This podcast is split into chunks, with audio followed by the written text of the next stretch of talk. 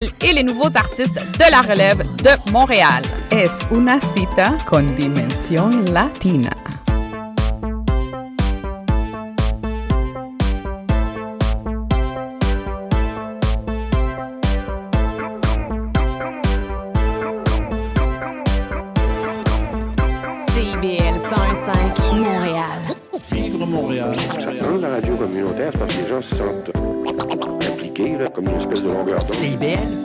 Cœur de la vie citoyenne. Au son du scratch, il sera très approximativement midi.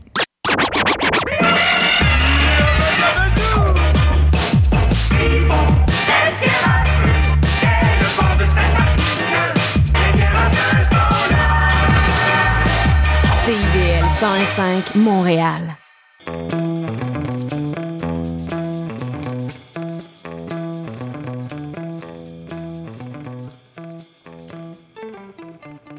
Bonjour, ici François Morin. Bienvenue à ce 70e épisode d'Intention Inc., l'émission où on célèbre l'entrepreneuriat sous toutes ses formes. Aujourd'hui, nous allons discuter de stratégie d'entreprise avec notre invité, Éric Lheureux. Éric est fondateur et associé principal de Intelia Consulting. Cette firme de consultation accompagne les organisations à se transformer et à maximiser leur impact stratégique. Ils ont travaillé avec une variété d'entreprises bien connues comme la Banque nationale, la Caisse de dépôt, Hydro-Québec et L'Oréal Canada, ainsi que des OBNL comme la prestigieuse fondation Papillon. Avant de fonder Intelia Consulting, Éric Leroux a œuvré au sein de Bombardier, Deloitte Consulting et TELUS Mobilité.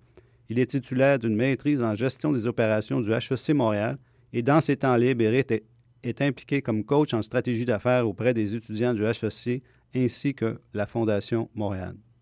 Bonjour Éric et bienvenue à Intention Inc. Bonjour François, merci de l'invitation. Nous, on- notre première question, c'est toujours la même. On demande à nos invités euh, de se présenter parce qu'on a des auditeurs, ils ne te connaissent pas. Alors, euh, qui est Éric Lheureux? Euh, il a grandi dans quel milieu? Sa famille, ses passions, ses, ses- ses passe-temps, etc. Bon, question de faire ça parce qu'à à quelque part, ça peut être une histoire passionnante, mais aussi qui peut être un peu longue et je sais que tu as beaucoup d'éléments que tu veux, euh, euh, discuter. Euh, longue histoire courte, comme tu l'as dit, je suis diplômé d'HEC, j'ai grandi dans la famille HEC, je reste encore très proche d'HEC, je suis euh, quelqu'un qui est passionné de stratégie, d'organisation, d'entrepreneuriat aussi, je sais qu'on va en parler. Euh, écoute, je suis quelqu'un de un produit de Montréal, de Ville-Saint-Laurent. J'ai grandi à Ville-Saint-Laurent. J'ai eu une grande passe plateau Mont-Royal. Passionné de course. euh, quand je parle de course, de course à pied, donc euh, marathon, demi-marathon. J'essaie de me, tenir en forme avec ça. Et écoute, trois enfants sont rendus adolescents, donc avec tous les aléas qui vont avec. Euh, donc, beaucoup de plaisir euh, de ce côté-là. Et euh, je te dirais, d'entrée de jeu, c'est un peu ça. Tu as parlé tantôt de, de gestion des opérations. La gestion des opérations, c'est un peu la trame narrative que j'avais quand j'étais notamment à HEC, parce que j'avais déjà fondé une entreprise quand j'étais au cégep. Donc, ça m'a amené, on pourra en parler ouais? si tu veux, euh, ça m'a amené vers la gestion des opérations. J'étais rentré au HEC pour faire comptable. Je me suis rendu compte que peut-être que j'aimais ça quand il y avait un peu plus d'action terrain. Et la gestion des opérations m'a amené à faire de la stratégie parce que je travaillais beaucoup avec les équipes de direction et les problématiques qu'ils avaient campaient dans un autre niveau, si je peux dire. Mais les deux étaient très reliés entre gestion des opérations et la stratégie, et ce qui fait aujourd'hui qu'on parle beaucoup plus de stratégie. Mais moi, j'aurais une question par rapport à ça. Comment devient-on un stratégiste? Je pense pas que ça s'apprend sur les bancs d'école. Évidemment, il y a la théorie, mais Mhm. là, je pense que dans ce cas-ci, la pratique est beaucoup plus importante que, Ouais, je- que, que- que la théorie. Mais j'aimerais ça que tu en parles un peu plus parce que c'est vraiment ça que tu es euh, dans la vie. Euh, je dirais que tu as raison, dans le sens qu'à l'école, on nous apprend bien évidemment les principes de base, on apprend les grands penseurs, on apprend un peu comment tout ça, ça prend forme. Euh, reste que le choc de la pratique est drôlement important, euh, est drôlement important, et je pense qu'on devient stratège, on devient euh, apte je peux dire comme ça, où on, apprend à faire de la stratégie en en faisant, en étant confronté aux différents problèmes de gestion qui existent. Euh, je pense que c'est une dose de connaissance, c'est une dose de, de soif de, de challenger les, certains statu quo, de penser autrement. Et en même temps, ça nous amène à tranquillement à aborder les problèmes différemment avec nos clients. Ben, je peux parler pour moi dans une certaine mesure.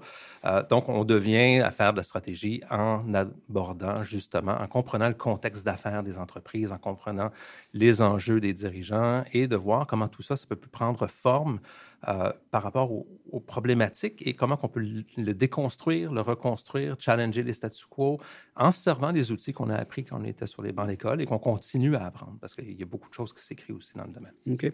Nous, à Intention Inc., on a, beaucoup d'ententes avec, avec des accélérateurs, des, euh, euh, des incubateurs qui, qui accompagnent des entrepreneurs.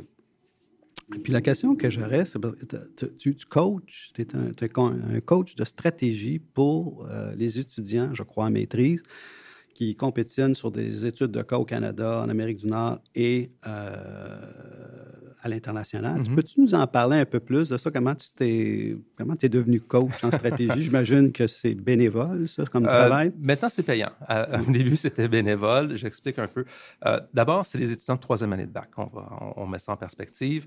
Je vais commencer peut-être la, raison pourquoi j'ai abouti là. C'est d'ailleurs, moi, quand j'étais au, euh, au HEC, euh, j'ai bénéficié un peu de cet encadrement-là. Quand, là, je remonte des années 90. euh, je je faisais le cas entrepreneur- d'entrepreneurship, euh, cas qu'on a gagné, on avait gagné nos Jeux du commerce, et on était encadré par une équipe de dirigeants, si on peut dire, du domaine du Québec Inc., qui, euh, qui accompagnait Louis-Jacques Filion, qui était le prof qui nous, qui nous coachait à l'époque. Et c'était un- une occasion d'apprentissage incroyable. J'ai toujours aimé la notion de, un, de redonner, de pouvoir euh, faire bénéficier d'autres de ce que j'ai pu avoir quand j'étais un peu plus jeune. Euh, mais en même temps, il y a toujours un côté pédagogue qui a toujours été en moi aussi en même temps. Donc, les années passent euh, et Jean-François Saint-Pierre m'invite à, à le joindre au début des années 2010, 2010-2012 comme ce qu'on appelle juge d'un soir. C'est-à-dire que dans l'écosystème à HEC, euh, ceux qui travaillent, les étudiants qui font partie de la, cohorte des Jeux du commerce, euh, sont encadrés par un coach. Et il y a des experts, il y a des gens du milieu des affaires qui viennent euh, agir un peu comme un, juge d'un soir pour juger du contenu, autant de la forme que de la robustesse de l'analyse, etc. Donc, les étudiants viennent présenter un cas dans ce contexte-là. J'ai fait ça pendant plusieurs années. Ça, c'était bénévole. Et beaucoup, il y a une cohorte incroyable de, de gens d'affaires qui s'impliquent à HEC dans ce contexte-là. D'ailleurs, on a fait un, un podcast avec Jean-François Saint-Pierre où est-ce qu'on parle Oui. justement de cet élément-là. Les années ont passé, puis euh, par euh, Jean-François, à un certain moment, me donne un coup de fil. Il me dit Écoute, j'aimerais ça que tu t'impliques un petit peu plus euh, à coacher une équipe avec d'autres euh, d'autres gens. L'équipe, ce qu'on appelle le cas de stratégie interactive, on appelle ça interactif. Pourquoi? Parce que c'est un cas de stratégie qui dure 24 heures. Et les- nos étudiants ne dorment pas, là. Euh, presque pas pendant cette période-là, mais ils vont vraiment en profondeur et ce qu'ils font est vraiment incroyable. Euh, donc, c'est avec le temps, ben, c'est- j'ai pris le, le rôle de coach dans cette équipe-là. euh, et, et Mais toi, ta spécialisation, c'est la stratégie. Exactement. Ah, OK. Exactement. Fait que les gens qui s'occupent des opérations, marketing. euh, En fait, non. Ben oui et non. C'est-à-dire qu'on est trois coachs dans notre, dans notre secteur. Euh, on a Nicolas Richard qui est plus du côté comptabilité. Euh, il y a moi du côté plus stratégie. Et euh, il y a Alexis Garneau, maintenant cette année, qui vient de se rejoindre à nous, qui était dans une équipe que j'ai coachée il y a quelques années, qui est lui aussi consultant. Mais donc, on peut voir dans les trois, on a un senior, un intermédiaire puis un junior qui vient donner différentes perspectives, différentes couleurs au coaching qu'on donne euh, aux étudiants. OK. Là, j'aimerais ça parler d'entrepreneuriat parce que tu es un entrepreneur, Mm-hmm. tu as ta propre firme, c'est toi qui l'as fondée. Euh, au départ, qu'est-ce qui t'a motivé à devenir entrepreneur? Euh, je donnerais deux réponses. La première, euh, quand j'étais, ça commence en secondaire 4. Euh, donc, euh, mon père était déjà entrepreneur euh, d'abord. Il y a donc, quelqu'un dans la famille qui est entrepreneur. l'était. Ouais. Donc, je voyais un peu comment, avec les hauts et les bas qui vont avec. Là. On s'entend. Dans quel secteur? Ah, mon père était plus du côté distribution. Euh, donc, dans des produits, euh, des produits de quincaillerie, etc. Bon, c'est c'est très années 70-80.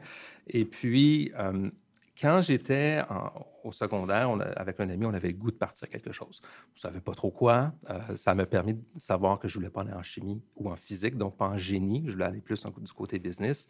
Et puis, euh, j'étais dans l'équipe de basket du, du, du cégep. Et puis, c'est très, très simple. Il y, avait une personne qui vendait des chandails, de, toutes les, toutes les, équipements qui, qui, allaient pour les équipes. Je trouvais qu'il vendait ça vraiment trop cher. J'en parlais à mon père. Il me disait Écoute, demain matin, viens, on s'en va voir un de mes fournisseurs. Ah, OK. Ça a commencé comme ça. ça a permis de payer mon cégep, payer mon université. J'ai tout payé mes études avec, euh, avec, cette compagnie-là. Avec la, la graine entrepreneuriale a été sommé à ce moment-là. Exactement. Par la suite, il y a deux moments clés, je te dirais. Le premier, c'est quand j'étais en, troisième année d'université, euh, je voyais des collègues qui commençaient à partir des entreprises dans le domaine conseil, dans le domaine de stratégie ou de gestion des opérations, et j'avais nettement une boule dans le ventre. Clairement, il y avait quelque chose qui ça, ça résonnait très fort pour moi. Et par la suite, ben, écoute, comme tu as dit tantôt, j'ai travaillé euh, en industrie, j'ai travaillé en conseil chez Deloitte Consulting. Et quand euh, j'ai migré de Deloitte, je suis parti pour un e-business. Euh, c'est à l'époque des, années 2000, donc on était tous riches en dedans de six mois et on prenait notre retraite au Costa Rica. Ça s'est pas passé. on connaît ce qui est arrivé dans les années 2000. Mais mon client, mon principal client à l'époque, qui était Bell Canada, Bell on, savait qu'on mettait la porte. On faisait faillite, compagnie. Euh, donc, le vendredi, je mettais la clé dans la porte. Le lundi matin, je continuais de travailler de la même façon avec mon premier client, qui était Belle. Donc, ça, cette transition-là s'est faite de façon assez, euh, assez douce, si je peux dire. Mais enfin, j'avais les deux pieds dans ce que je voulais. Fait que tu avais déjà un, disons, un portefeuille de clients ou un client important qui te permettait de, oui, exactement. de partir euh, à ton compte, vraiment. Voilà. C'était le, premier, la première étape, peut-être un peu trop vite. C'est pour ça qu'il y a eu, un, je dirais, peut-être un gap de trois ans où est-ce que ça s'est... Je suis retourné chez TELUS euh, pour différentes raisons. Et, à un certain moment, c'était le bon moment de dire, bon, mais j'assume pleinement ce rôle-là, cette décision-là, et j'en fais mon pain et mon beurre. Et, et pour le reste des. Ben, je ne vais pas dire le reste de ma vie, il, y a, encore beaucoup d'années devant moi, mais c'est ce qui a, qui a drivé essentiellement les 20 dernières années. Sur le plan psychologique, tu travailles chez Bell, tu travailles chez Deloitte, c'est des firmes très, très prestigieuses. Il y a, mm-hmm. un, certain statut hein, qui, qui, vient avec ça quand tu travailles pour ces firmes-là. Puis là, du jour au lendemain, tu es entrepreneur. L'as-tu bien vécu, ça? ça me fait très rire parce que je me rappellerai toujours du sentiment que j'avais à la place de Ville-Marie.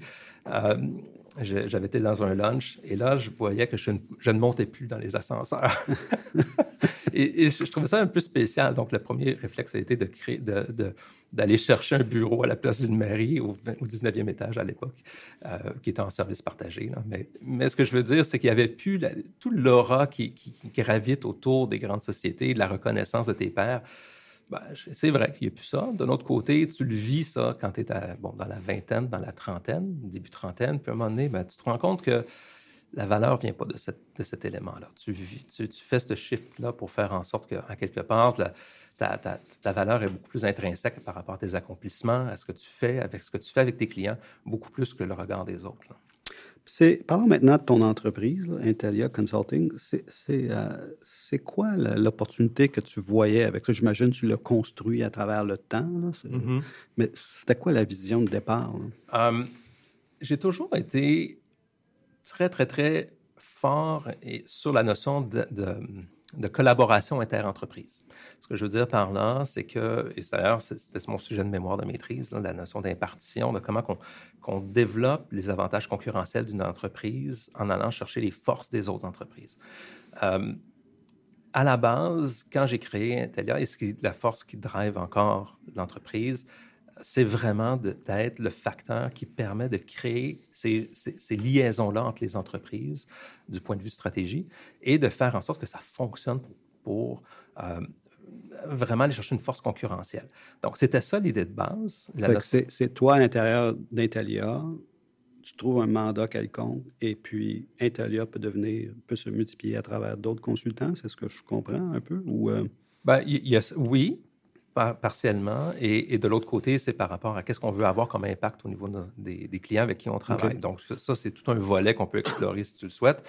Euh, mais à la base, quand c'était créé, euh, cette volonté-là de travailler sous cet angle-là, inter-entreprise, c'était aussi une façon de, d'œuvrer auprès de nos clients qui n'étaient pas nécessairement communs.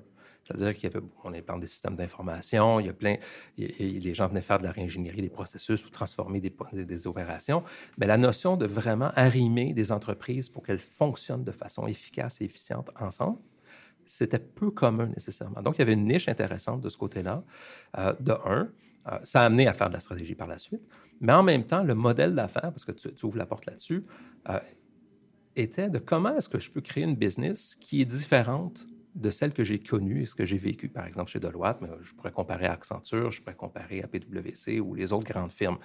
Euh, toutes ces firmes-là ont un banc de consultants juniors ou intermédiaires qui vont staffer sur des projets. Euh, une petite entreprise, je ne peux pas embaucher 25 personnes puis les mettre sur le banc puis me dédier ma vie avec une gang d'associés pour aller vendre ces projets-là. Euh, cette notion-là de, de vendre service conseil, euh, je l'ai abordée d'une façon différente, c'est-à-dire que mes clients et aussi de la façon que j'étais formé quand j'ai fait ma maîtrise, euh, pour moi, du service conseil, c'est d'accompagner un client pour que lui résout son problème. J'amène une expertise, je vais l'accompagner et il y a une force. Je parlais tantôt de, pédagogie ou d'éducation. Mm. Euh, il y a une question d'accompagnement pour transférer les compétences. Si je transfère les compétences chez mon client, il va être en mesure de régler son problème et de piloter ses opérations encore avec plus de confiance. Quelqu'un pourrait dire Ouais, mais tu ne reviens plus comme consultant par la suite. Et ce n'est pas vrai parce qu'il y a toujours des enjeux qu'on peut travailler ensemble, mais la relation est une, est une relation beaucoup plus d'accompagnement à ce moment-là. Donc, l'intelligence est créée dans cette perspective-là et je suis resté entouré d'anciens collègues de Deloitte notamment qui veulent travailler dans cette optique-là. Et selon les projets, selon la demande, ben, on va travailler peut-être plus ensemble, moins ensemble, tout simplement. Mais je pense à Jean-François, avec qui je fais le podcast. Jean-François, c'est depuis le temps de Bombardier qu'on travaille ensemble. Donc, ça fait très, très, très longtemps. On, connaît nos familles, on connaît nos amis. On, est très interreliés. Ça, dépasse le contexte d'affaires. Alors, un client, mettons une, entreprise de taille moyenne. il y a le choix de travailler avec... Euh, mettons, Deloitte, puis le mhm. choix de travailler avec Intellia Consulting. Comment tu te différencies par rapport à ces gros joueurs-là? C'est l'approche personnalisée que vous amenez ou il, y a, un accompagnement qui est particulier, mhm. là, je, comprends? Euh, je, vais te référer, je vais donner l'exemple d'une discussion que j'ai eue avec une très grosse société, euh, parce que c'était exactement la question que le CFO m'avait posée. Il dit, écoute, j'ai A.T. Kearney, j'ai IBM, j'ai Deloitte qui veulent travailler avec moi. Vous êtes une très petite équipe, on fait quoi? Pourquoi je devrais vous écouter? Puis j'avais, répondu, je dis, écoute, si tu veux avoir une grosse firme qui, amène évidemment de l'expertise, mais qui va t'amener une équipe peut-être plus junior ou intermédiaire, qui vont faire le travail, qui vont quitter, puis qui vont rien te laisser en termes d'expertise, vas-y. C'est la bonne équipe. tu ne peux pas te tromper, il y a des très bonnes firmes qui vont le faire. Si tu veux une équipe qui vient, qui prend à cœur tes opérations et qui vont travailler avec tes équipes qui va avoir un transfert de connaissances, ou est-ce qu'au début, on va être impliqué à 80% mais à la fin, on va être impliqué à 20 et c'est ton équipe qui va travailler à 80% on est la bonne équipe pour faire ça. ça va être des gens seniors qui vont venir s'installer avec toi pour pouvoir faire cette transition. Alors, l'aspect de transfert de connaissances, de continuité. Mm-hmm. OK, je comprends. Puis si tu avais à définir ta vision en un mot, comme euh, Google, c'est la recherche, euh, Amazon, c'est la rapidité. Intellia Consulting, ça serait quoi si tu avais à mettre un, logo dessus ou un nom dessus? Ben, euh, quitte à être cliché, je te dirais peut-être co-développement. OK. puis je pense à une discussion que j'ai eue avec un client justement où est-ce qu'on vient de, de, finir une année de travail au niveau du développement de la stratégie. et c'est le commentaire que la directrice générale me disait. Euh, c'est essentiellement comment que ça s'est fait à travers tout le temps. Elle a, développé son équipe de travail depuis un an. On a travaillé ensemble, on a défini la stratégie ensemble. Puis ce qui était intéressant, c'est quand on a présenté à l'équipe euh, de, l'entreprise, de l'organisation, euh, il y a quelques semaines, ben, c'est le, le, directeur scientifique, la DG et les différents dans le domaine médical et les différents médecins qui ont présenté la stratégie. Moi, j'ai présenté cinq minutes, juste dire un peu comment on a travaillé, mais c'était leur travail, c'est leur projet, c'est leur bébé. Euh, donc, c'est cette transition-là. Je pense que ça reflète bien la notion de co-développement. Co-développement, transfert de connaissances. Ça. Dans 5, 10, 20 ans, dans le meilleur des mondes, tu avais une mm-hmm. baguette magique, Intelia, c'est consulting, c'est quoi? Il y a plein de scénarios. Il y a plein, plein, plein de scénarios. Une des choses qui, qui je te dirais, qui me garde éveillé, je veux faire en sorte qu'on soit capable d'intervenir auprès des organisations ailleurs que localement, que Québec ou le Canada, mais de façon beaucoup plus digitalisée aussi les moyens qu'on possède aujourd'hui, ou les clients possèdent aujourd'hui, parce que nous, on les a depuis longtemps, euh, mais il y a des façons d'intervenir avec les clients qui aujourd'hui ne demandent pas qu'on soit physiquement présent avec eux. Et dans ce contexte-là, ben, c'est la planète entière avec qui on peut travailler. Donc, la notion de déplacement, on n'a plus besoin de prendre d'avion. Ces notions-là font en sorte que l'accompagnement, que je parle tantôt, les façons de travailler, peuvent se faire de façon à distance. Et je pense à ce qui s'est passé pendant la COVID ou dans les dernières années il y a eu, je te dirais, 90 de toutes les réunions se font à distance. Ça ne se fait plus en place. Donc, la, la, notion d'être restreint à un marché géographique n'est plus une contrainte. en fait, je pense qu'il y a un lien ici. J'aimerais ça parler de ton balado, Innovation, Agilité, Excellence. C'est le nom du balado. Mm-hmm. Première question. Euh, un titre plutôt inusité pour un balado. Je suis certain qu'il y a une réflexion derrière ça. Alors, pourquoi, pourquoi trois mots? Pourquoi trois mots? Euh, initialement, on était trois sur le podcast. Donc, il y avait Véronica Marquez, euh, Jean-François, qui est toujours là, et, il y avait moi. Il y avait trois angles qu'on voulait couvrir. Euh, évidemment, ces trois angles, l'angle de l'innovation, de l'agilité, de l'excellence, c'est les trois éléments qui, pour chacun d'entre nous, sont d'entrée de jeu, notre terrain de jeu à chacun. Cependant, Véronica était beaucoup plus excellence opérationnelle. Jean-François parle beaucoup plus d'agilité. Moi, je parlais beaucoup plus de stratégie d'innovation. Donc, on s'est dit, ben, innovation, agilité excellence, c'est la façon de, faire ressortir cette, ce triumvirat, si je peux dire. C'était une façon aussi, question de, écoute, de trouver, euh, tu sais, j'avais, appelé ça euh, le podcast X par euh, Y. Les gens disent, moi, on ne le connaît pas. Ou innovation, agilité, excellence, c'est des éléments qui viennent qui résonne en termes d'approche de gestion, qui résonne en termes de potentiel de créer de la croissance profitable. Et, c'était, on voulait vraiment axer ça sur les moyens de pouvoir justement réaliser cette croissance profitable-là. Donc, c'est pour ça qu'on l'appelait de cette façon-là. Euh, Penses-tu qu'au niveau des mots de recherche, un, mettons quelqu'un qui cherche un podcast sur l'innovation, agilité, excellence, il va mettre ces mots-clés dans l'engin de recherche. Est-ce que vous allez ressortir? J'ai fait le test? J'ai déjà fait le test. On ressortait. J'ai pas fait le test avant de venir ici aujourd'hui. Donc, si je dis oui puis quelqu'un le fait en t'écoutant, euh, bon. Euh, ben, mais, oui. Moi, je pensais quand, j'ai regardé ça, je me suis dit, c'est probablement pour ça qu'ils ont fait ça, parce que ça, ça doit ressortir c'est versus, euh, je sais pas moi, stratégie, entreprise. Ben il y a, deux raisons, c'est-à-dire, oui, tu as, raison. Fait le premier élément que j'ai nommé tantôt, la, question de qu'est-ce qu'on apporte à la table. Le deuxième élément, bon, c'est sûr qu'en termes de SEO, c'est plus facile. Et le troisième élément, euh, puis là, je l'avais en tête, puis là, je l'ai complètement oublié. Donc, si ça revient, ça revient j'en parlerai. Euh, donc, euh, ouais, ben, c'est ça. OK. 136 épisodes à date. 137 mm-hmm. ce matin. 137 ce matin. Euh, une par semaine. Oui. Puis avant l'émission, on, a placoté un peu, puis tu me disais que ça te prenait entre 4 et 6 heures à produire une émission mm-hmm. euh, de, de, de, sa, conception jusqu'à l'enregistrement final. Est-ce que vous tirez votre compte de ça? Est-ce que c'est bénéfique pour vous? Oui. Oui. Pour, de quelle façon? première des choses, c'est une carte de visite. Euh, qui, est assez incroyable, c'est-à-dire que ça permet d'ouvrir de, des discussions sur différentes thématiques, ça aide à préparer les discussions aussi qu'on a avec, euh, des, avec des clients. Euh, j'ai vu même des équipes de direction, un, président ou un, chef d'une organisation dire j'ai recommandé à mon équipe de direction d'écouter le podcast avant de te rencontrer pour pouvoir ça, avoir... ça doit être très flatteur quand tu ben, dis ça. Oui, c'est flatteur, mais en même temps, ça prépare le terrain sur le langage commun. Euh, parce que c'est, veux, veux pas, c'est une des choses qui est importante, c'est dans le travail qu'on fait, c'est d'avoir un, langage qui fait en sorte que quand on parle de, stratégie, qu'on parle de, parle, de jobs to be done, d'irritants, de, modèles d'affaires, ben, chaque mot veut dire quelque chose. Donc, ça permet de mettre la table sur ces discussions-là. Euh, donc, ça l'a permis du point de vue business. Un, c'est rentable. Euh, deuxièmement, ben, c'est une carte de visite aussi qui permet de préparer les discussions, comme je le mentionnais. Et ça fait aussi, c'est un, un bassin de connaissances qui laisse, qui est un artefact qui laisse une trace aussi.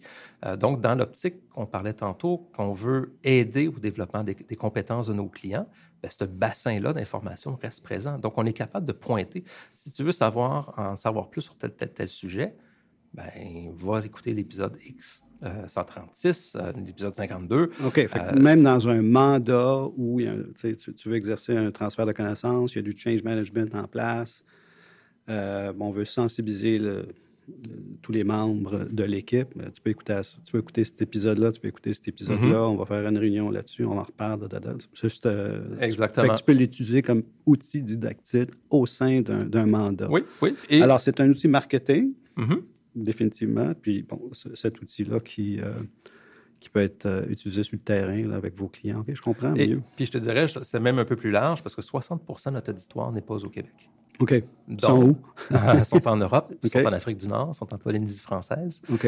Euh, et au, au début, c'était le contraire. Au début, on avait 70 de l'auditoire qui était à Québec, Amérique du Nord. Aujourd'hui, c'est 40 et ça diminue.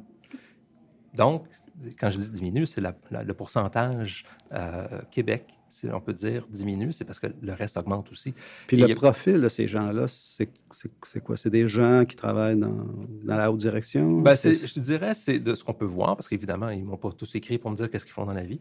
Euh, c'est beaucoup ce qu'on nous, on appelle du middle management, donc le, le gestionnaire là, de, de cadre intermédiaire, si je peux dire, qui cherche à, développer justement le langage, de comprendre les liens qui existent entre les différentes notions, quand on parle d'agilité, d'innovation, quand on parle de, stratégie, comment tout ça, ça, ça, fonctionne ensemble. Euh, et on se rend compte que c'est ça qu'ils viennent chercher. Je suis allé manger dernièrement avec, euh, je dirais, notre fan numéro un, euh, parce que je l'ai connu à travers le podcast, avec les rétroactions. On est allé manger ensemble. Puis ce qu'il me disait, lui, il se considère comme un Olympien de la stratégie. Je trouve ça très, très rigolo comme terme, mais il me disait, il dit, j'apprends comment mettre tout ça ensemble et de faire, de, de, de, pouvoir avoir une réflexion différente sur l'organisation. Et c'est ça que je viens chercher. Euh, et chacun, bon, a une touche différente, mais il y a des gens qui sont plus profil euh, innovation, c'est-à-dire des gestionnaires de portefeuille d'innovation. Il y a des gens qui sont plus du côté opération. Il y a des gens qui sont plus au niveau de haute direction. On a assez un bon bassin là-dedans. Mais des gens qui se posent ces questions-là. OK. Puis, c'est seulement en français en ce moment? Mhm. Est-ce qu'il y a des projets pour en faire en anglais? Parce qu'il y a quand même nos voisins du Sud qui est un Mhm. marché, un bassin euh, absolument phénoménal. Tout à fait. Euh, Peut-être éventuellement, la façon qu'on on va le traiter probablement différemment, euh, c'est-à-dire que le choix de le faire en français est un choix réfléchi. On, on a pris ce choix-là parce que euh, on- quand on parle de stratégie, c'est qu'est-ce qu'on, comment on peut être unique, comment on peut défendre une niche et de pouvoir se distinguer. Le choix qu'on a fait, c'est de parler de ces sujets-là en français. C'est un, terrain de jeu qui n'était pas aussi occupé que le terrain en anglais. Donc, c'est pour ça qu'on s'est dit qu'on on va commencer par ce, ce volet-là. Mais une fois qu'on a le contenu, une fois qu'on a les vidéos, parce qu'on les a tous en vidéo aussi, Fait que ça, vous avez un canal YouTube, c'est ça? on a un canal YouTube bon, qu'on teste différentes hypothèses avec ça. Oui, un des projets futurs, c'était de, de- de éventuellement euh, avoir un podcast en anglais. Puis là, tu me disais que là, vous avez tout le matériel. Alors, ce serait très simple de... de- de, migrer euh, par, soit par les sujets qui sont couverts, évidemment les entrevues qu'on a réalisées avec les personnes, que ce soit Geneviève Motard, de- la présidente de l'Ordre des CPA, ou que ce soit euh, François Girard de Dragon. C'est sûr qu'on peut pas les traduire nécessairement en audio, mais la beauté, c'est que présentement, justement, on parlait de YouTube, euh, YouTube est en train de travailler sur la traduction automatisée audio avec l'IA pour le contenu. Donc, avec tout le matériel qu'on tu possède vas avoir déjà. une espèce de bande en bas. Non, non, qui- non, non. c'est traduit audio. C'est-à-dire Les voix. les voix. Parce que la bande, la bande, la bande euh, comme tu parles, le sous-titrage est déjà disponible. Là, ce qu'on parle, c'est que, ce que- sur quoi il travaille, c'est de faire en sorte que l'audio soit traduit directement par une voix synthétique. Ah ouais. Fait que quoi, tu vas choisir quoi comme voix? Sean Connery ou J'ai aucune idée. Brad Pitt? Mais ce que je veux dire, c'est qu'une fois qu'on a le matériel, les possibilités sont présentes. OK. Maintenant, on va aller à la pause. En revenant, on va parler de, de stratégie d'entreprise euh, plus en détail. Depuis plus de 30 ans, le journal mensuel Écho Montréal est le fier porte-parole de l'actualité politique, économique, sociale et culturelle au cœur de Montréal.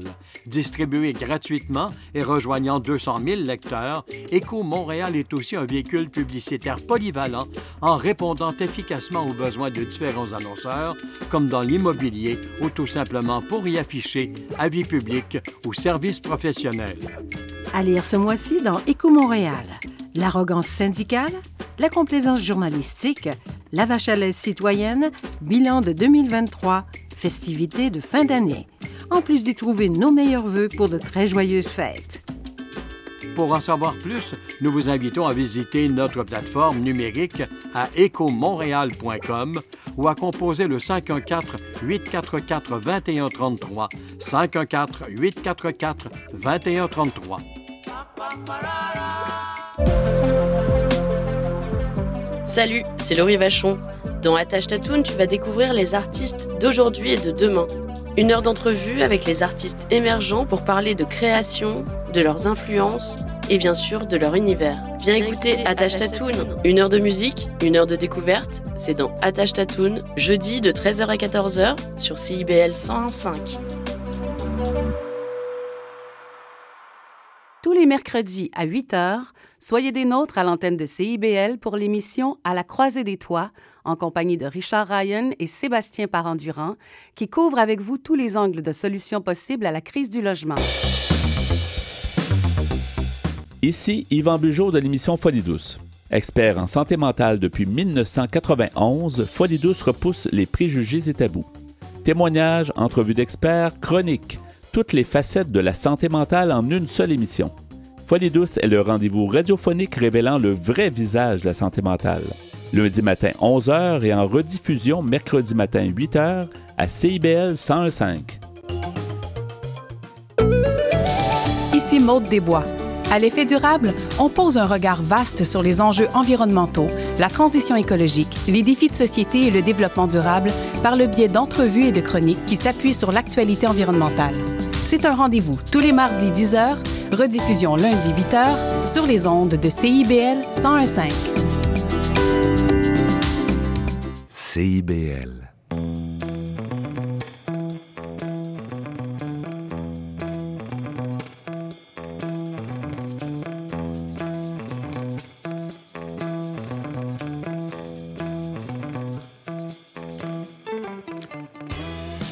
Sommes de retour pour cette deuxième partie d'Intention Inc. au 101,5 CBL avec notre invité Éric Lheureux, fondateur et associé principal d'Intelia Consulting et un stratégiste de profession.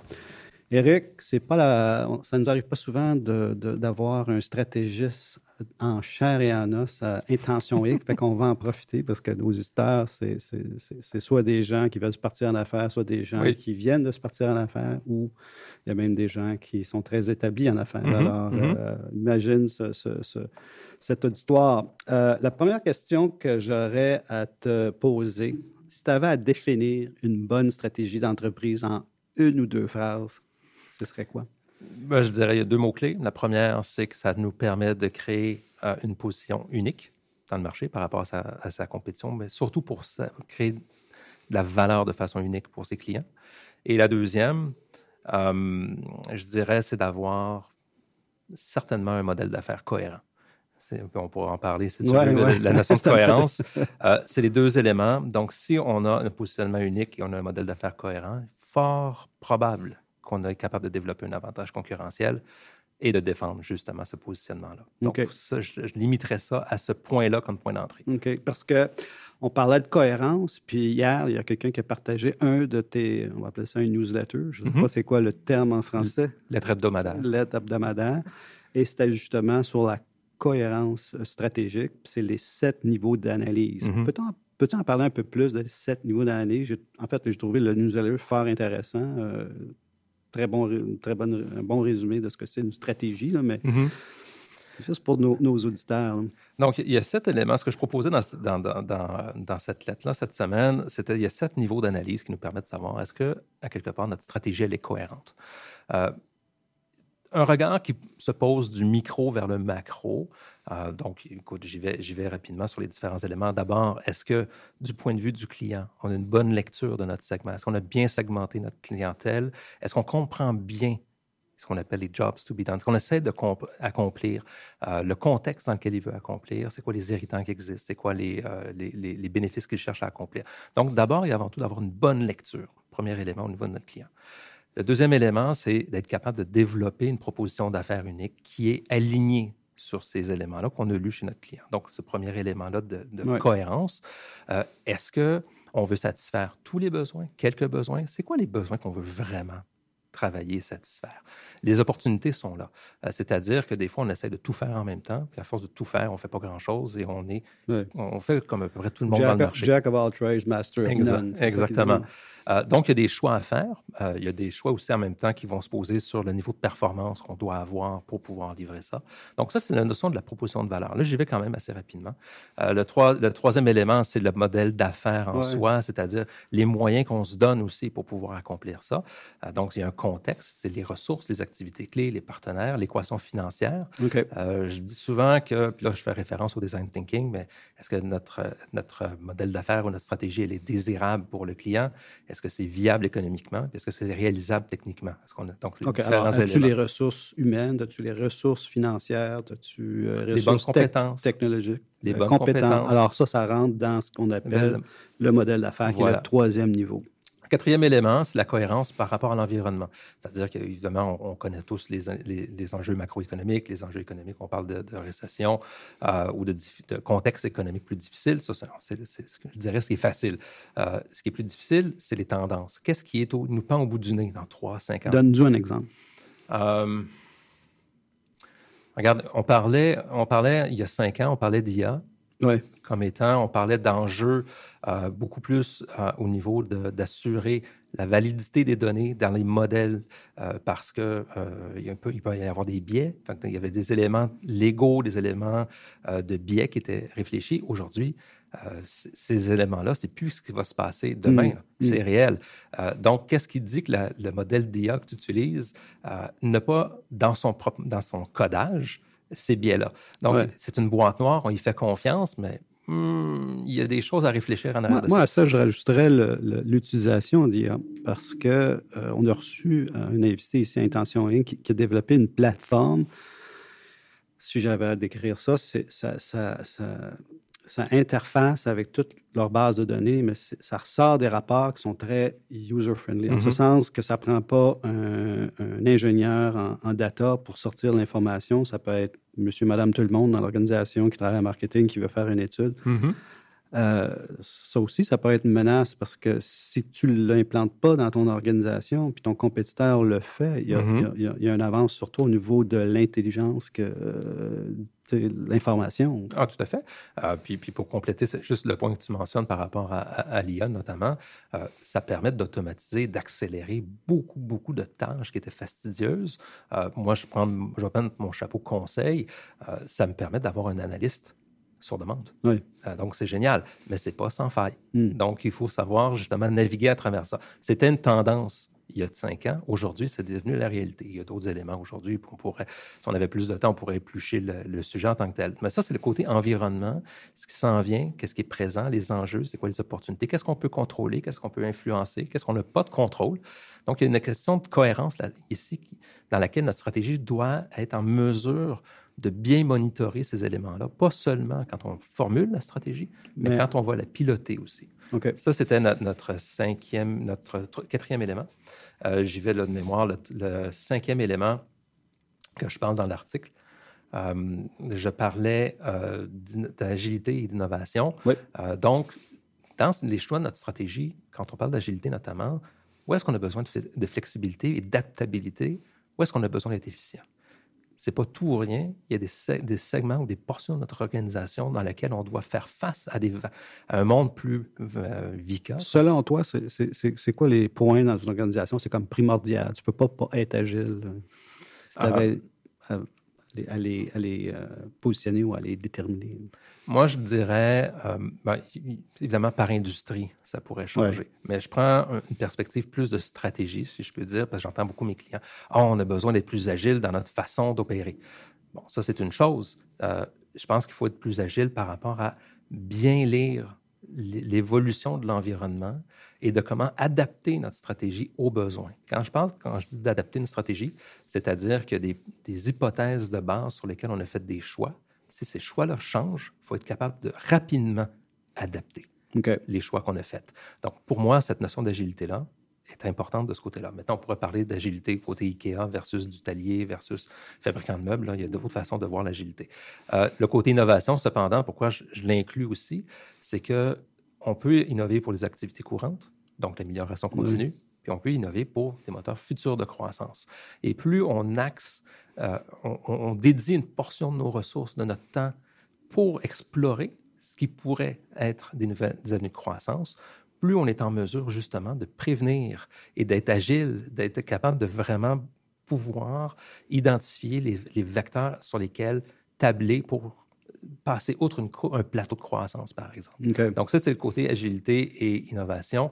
Euh, puis là, je me rappelle plus qu'on est rendu à C'est la gestion. Par contre, on s'en va à la pause musicale. On va revenir sur ces concepts-là parce qu'on a une, une, émission de, sur l'entrepreneuriat qui est assez inusitée. Euh, la station nous a demandé de, de, mettre un peu de musique mm-hmm. euh, pour habiller un peu notre émission. Fait que nous, on, on s'est dit, on va laisser ça à nos invités. Fait que pour notre premier choix musical, tu nous as choisi Les Bombes de Michel Palguero. Alors, ma question, euh, pourquoi ce choix? Euh, parce que avec ce qui se passe au niveau mondial, que ce soit présentement euh, au Moyen-Orient ou ce qui s'est passé même à chaque année, quand j'écoute cette chanson-là, ça me rappelle que les premières fois que je que je l'ai écoutée dans les années 80, le contexte géopolitique était d'une certaine façon, encore assez similaire à ce qu'on voyait aujourd'hui. Et il ne faut pas oublier, ce que j'aime dans cette chanson-là, c'est que, veux, veux pas, c'est très personnel comme commentaire, mais la guerre est une business. Hmm. Ça n'est pas une très belle, elle n'est pas jolie, mais pour certains, euh, malheureusement, c'en est une. Hmm. Et cette chanson-là fait, très, fait écho à cette notion-là. Donc, fait que c'est le côté noir des affaires. le très noir des affaires. Effectivement. Alors, on s'en va à la bombe.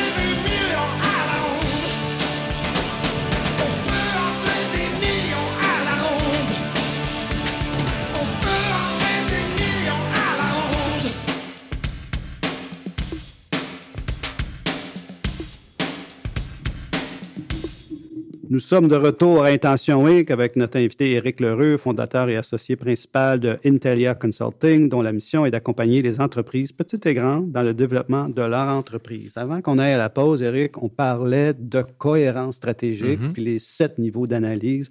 Il nous en manquait une, c'était la gestion. Euh, J'étais un peu confus, mais tu m'as comme éclairé ça durant la pause. Alors, moi, je pensais que c'était, bon, les employés, puis euh, toi, c'est autre chose. C'est c'est tout ce qui touche le pilotage de la stratégie. Donc, il faut bien comprendre, quand on parle de stratégie, on formule une stratégie, on planifie notre stratégie, ce qu'on appelle souvent le plan stratégique. Euh, donc, c'est qu'est-ce qu'on va mettre en œuvre. On a la transformation de l'organisation, parce qu'il y a des initiatives, et il y a tout le côté gouvernance, le côté pilotage de la stratégie. Et quand je parle de, de cohérence de ce côté-là, c'est de dégager de l'espace pour avoir des conversations stratégiques de façon hebdomadaire, trimestrielle et annuelle. Pas attendre un an, pas Faut- faut attendre... qu'il y ait un processus en place. Voilà, c'est une démarche. C'est une, c'est- la, la stratégie, pour moi, c'est extrêmement vivant. Et malheureusement, dans beaucoup d'organisations, on fait des plans magnifiques, des stratégies magnifiques. On n'en parle plus. On met ça sur la tablette, ça ramasse la Voilà. poussière. Les activités quotidiennes prennent, prennent le dessus. Et euh, finalement, ben, on se réveille un an plus tard, puis on se rend compte que finalement, ben, on n'a pas accompli les cibles. On n'a pas atteint les cibles qu'on voulait, puis on n'a pas prévu, ou on n'a pas, on, on n'a- on pas, on n'a pas adapté notre stratégie à la réalité. Donc, toute cette notion-là de gouvernance, de pilotage, euh, pour moi, c'est un, un volet qui est essentiel au niveau de la cohérence stratégique. C'est pas une chose, c'est pas la seule chose de avoir une cohérence au niveau de notre stratégie, mais une cohérence aussi dans son exécution. C'est drôle, ça fait un beau lien avec ce que je l'autre thème que je vais aborder ici. Euh, en 2018, je crois, vous avez fait Mhm. une étude auprès de plus de 100 dirigeants d'entreprise. Oui. Vous avez posé une série de questions, puis il y a certaines données qui sont ressorties. Je vais juste les énumérer, là, ensuite je te poserai des questions. Euh, 30 pour- 33 des dirigeants ont indiqué le potentiel des approches d'innovation n'est pas exploité de façon optimale dans leur entreprise. Moins de 25% des dirigeants évaluent que leur entreprise utilise des techniques conçues pour l'innovation. Fait qu'il y a un 75% qui n'en utilisent pas, Mhm. ce qui re- revient à ce que tu disais euh, il y a quelques instants. 75 des répondants évaluent que les initiatives d'innovation introduites au cours des trois dernières années ont moyennement ou très fortement influencé le succès de leur organisation. Fait qu'il y a comme une dichotomie ici. hein. On n'en fait pas assez, mais en même temps, euh, ce qui nous per- permet de passer à travers et être performant, c'est- les actions stratégiques qu'on a prises dans le passé. Comment tu expliques ce résultat? Euh, ce qu'on a découvert à travers, à l'étude qu'on a faite en 2018 euh, touche, je vais le camper dans, dans- dans- dans le positionnement suivant, c'est-à-dire qu'on peut innover pour les activités courantes, on peut innover pour les activités futures, ce que je parlais tantôt, les futurs moteurs de croissance. Euh, en fonction de qu'est-ce qu'on cible, on va travailler de façon différente avec des outils différents. Euh, mais ça va demander un contexte d'opération, d'innovation qui va aussi varier. Euh, ceux qui sont plus, plus orientés vers le futur vont systématiser un peu plus leur processus, vont laisser plus de place à l'expérimentation, à l'échec, alors que ceux qui vont travailler sur l'amélioration des opérations courantes sont très axés sur demain matin, il faut comment je peux améliorer ma chaîne de production, comment je peux améliorer mon processus de vente euh, et est-ce que c'est de l'innovation? Et là, on pourrait faire un débat sémantique. Là. On tranche où de l'innovation ou de l'amélioration? Euh, mais déjà, il y, a deux grands pôles qui existaient. On est tous pour la vertu. Tout le monde qui a répondu au sondage nous parlait que l'innovation, c'était clé dans leur succès, mais clairement, ce n'est pas tout le monde qui maîtrisait les moyens de pouvoir y arriver. Euh, quand on parle d'approche orientée innovation, on va parler de business model innovation, on va parler de lean startup, on va parler de design thinking, une approche qui est beaucoup plus globale, beaucoup plus euh, qui part du client et qui accompagne tout le processus de validation jusqu'à sa mise en œuvre et l'intégration dans les opérations courantes. Ça, ça- ça inclurait l'amélioration de pratiques courantes aussi, incluant le futur. Oui, Moi, exactement. Moi, j'ai travaillé dans une des grandes banques canadiennes, au niveau de la haute direction, au niveau de la gestion du patrimoine. C'était ça la problématique. On mettait une emphase euh, démesurée sur les pratiques courantes pour les rendre plus efficientes, tout ça. Mhm. Puis quand on arrivait pour le- les éléments plus futurs, mais c'est, des, systèmes informatiques un peu archaïques. C'était des changements qui, qui prenaient du temps, là, sur des années. Fait que on était toujours pris entre les deux. Éric, le temps file. Euh, on arrive à la fin de notre émission. Par contre, on a toujours des questions qu'on pose à tous nos invités. On n'a jamais la même réponse. Alors, la première question, selon toi, est-ce qu'on est entrepreneur ou est-ce qu'on le devient? Je pense qu'on le devient. On le devient. On le devient, mais on le devient tôt. C'est-à-dire, c'est, je pense que c'est avec ce qui se passe adolescent et dans la, le début de notre âge, euh, dans la vingtaine, je pense que c'est, c'est là que ça clique ou ça clique pas. OK. C'est quoi, les, selon toi, euh, y a-t-il des attributs qui sont nécessaires? C'est-tu Euh, une affaire psychologique ou est-ce que c'est une affaire d'expérience? hein? Non, je pense qu'il y, a- il y a un côté psychologique. Euh, je pense, moi, je vais parler pour moi, ça va être peut-être plus facile que généraliser, euh, de vouloir faire les choses différemment, de faire du sens avec des choses qui font pas de sens. Quand on voit ce regard-là, quand on, on regarde, quand on à l'épicerie ou quand on marche dans la rue puis qu'on voit des trucs, on, on voit facilement les, les- les choses qui, à quelque part, pourraient être faites différemment. Et quand on, on accroche ce regard-là, je pense que ça ouvre la porte à de l'entrepreneuriat. Si tu avais à offrir trois conseils à des personnes qui voudraient se lancer en affaires, OK, sont, sont vraiment à ce stade-là, Mhm. ça serait quoi ces conseils-là? Euh, de ne pas dénigrer ou ne pas occulter l'impact du réseau. Donc, avoir, euh, de ne pas rester seul dans son, dans son garage. Je pense, je techno- aux- aux grands des technos. Euh, C'est-à-dire que on- les réponses existent. Il s'agit de poser les bonnes questions. Il y a toujours quelqu'un qui peut nous aider. Et quand quelqu'un peut nous aider, ça accélère énormément le processus, la réflexion et d'éviter des erreurs. Beaucoup de nos entrepreneurs nous ont dit ça. OK? De, Voilà. de- de réseauter. à part ça, Euh, ça, c'est le premier. Le deuxième, de, de faire attention, de, on dit euh, en anglais, d'aller dans le rabbit hole, de faire attention de ne pas plonger trop profond avant de valider une idée. Euh, C'est-à-dire, des fois, on tombe en amour avec nos idées. Oui. Le test de la réalité est toujours le meilleur. Comment tu fais pour te distancer de ça? Euh, Ça, parce que aussi, ça revient Oui. souvent. Euh, Tomber en amour avec l'idée, puis... euh, je, vais, je vais citer Seth Godin, pour ceux qui le connaissent. Il dit tout le temps ship. Ship. C'est pas prêt, ship.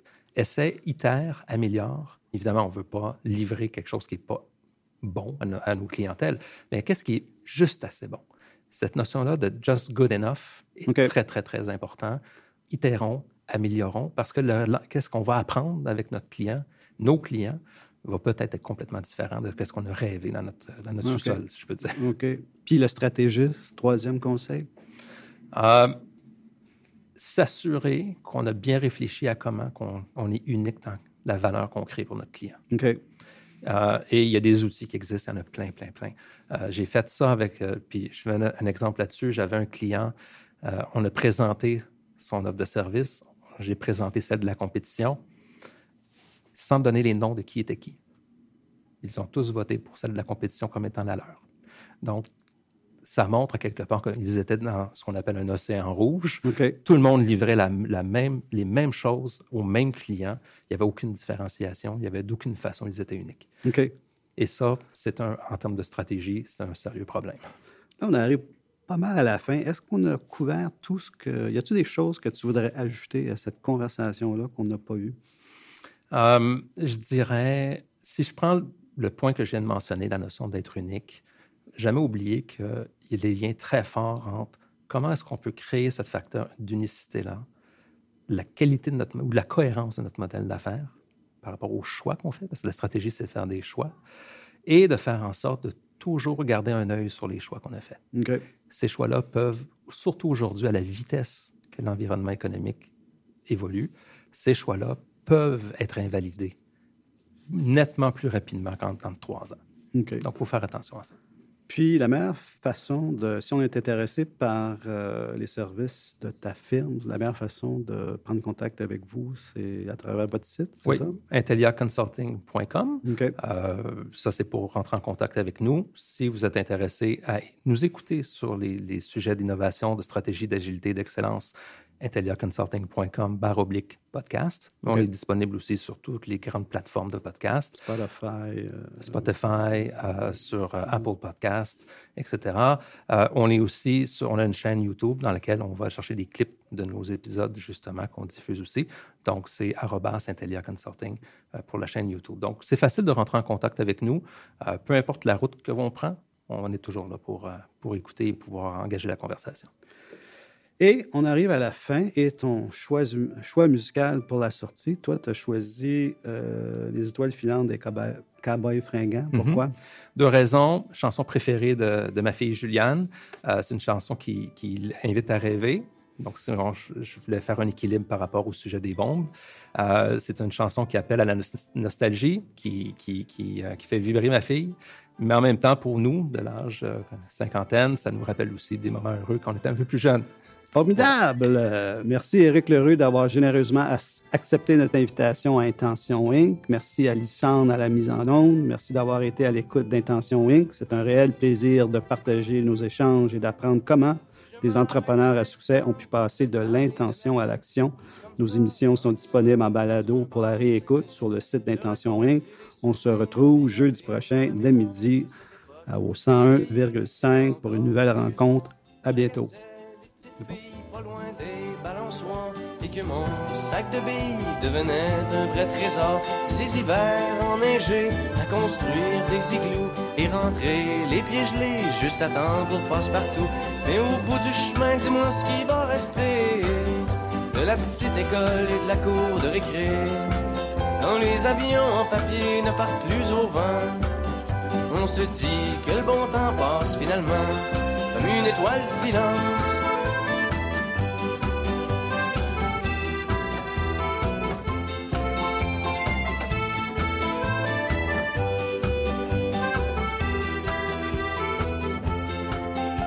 je m'arrête un instant pour te parler de la vie, je constate que bien souvent on choisit pas mais on subit et que les rêves des ticus s'évanouissent ou se refoulent dans cette réalité crue qui nous embarque dans le moule. La trentaine, la bédaine, les morveux, l'hypothèque, les bonheurs et les peines, les bons coups et les échecs travailler, faire de son mieux, n'arracher, s'en sortir et espérer être heureux un peu avant de mourir. Ce qui va rester de notre petit passage dans ce monde effréné. Après avoir existé pour gagner du temps, on dira que l'on était finalement des étoiles filantes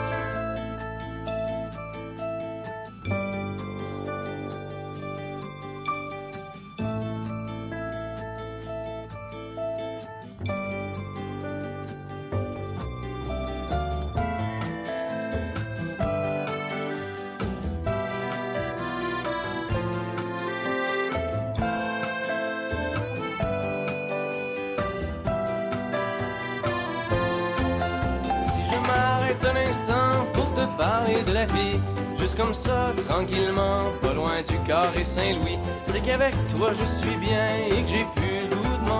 Parce que tu sais, voir trop loin, c'est pas mieux que regarder en arrière. Malgré les vieilles amertumes et les amours qui passent, les chums qu'on perd en brume et les idéaux qui se cassent. La vie s'accroche et renaît comme les printemps reviennent dans une bouffée d'air frais qui apaise les cœurs en peine. Ça fait que si à soir t'as envie de rester avec moi, la nuit est douce, on peut marcher.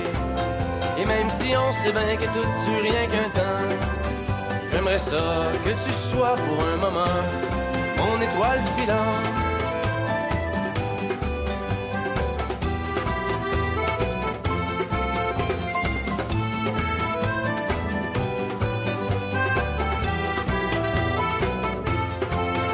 Et au bout du chemin, dis-moi ce qui va rester.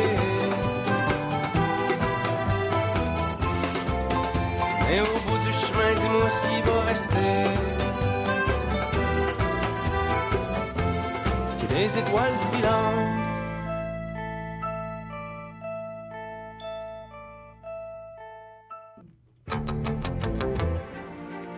Néo-Québec tous les dimanches de 13 à 15h sur CIBL 101.5. Entrevue, chronique, débat, musique. Néo-Québec, le regard québécois sur l'actualité locale, nationale et internationale, dimanche 13h-15h sur CIBL 101.5, animé et réalisé par votre serviteur Cyril Equala.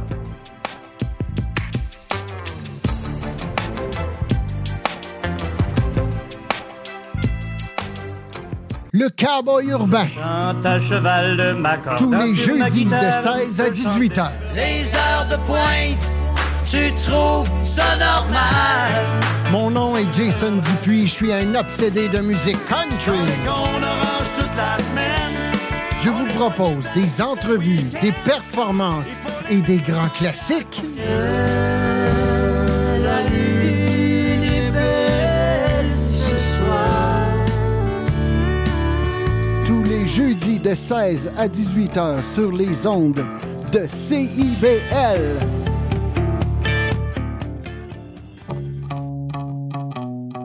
Les générations se parlent à Trait d'Union. Je suis Louise Curodo et je vous invite à vous joindre à nous tous les vendredis à 14h sur les ondes de CIBL 101,5.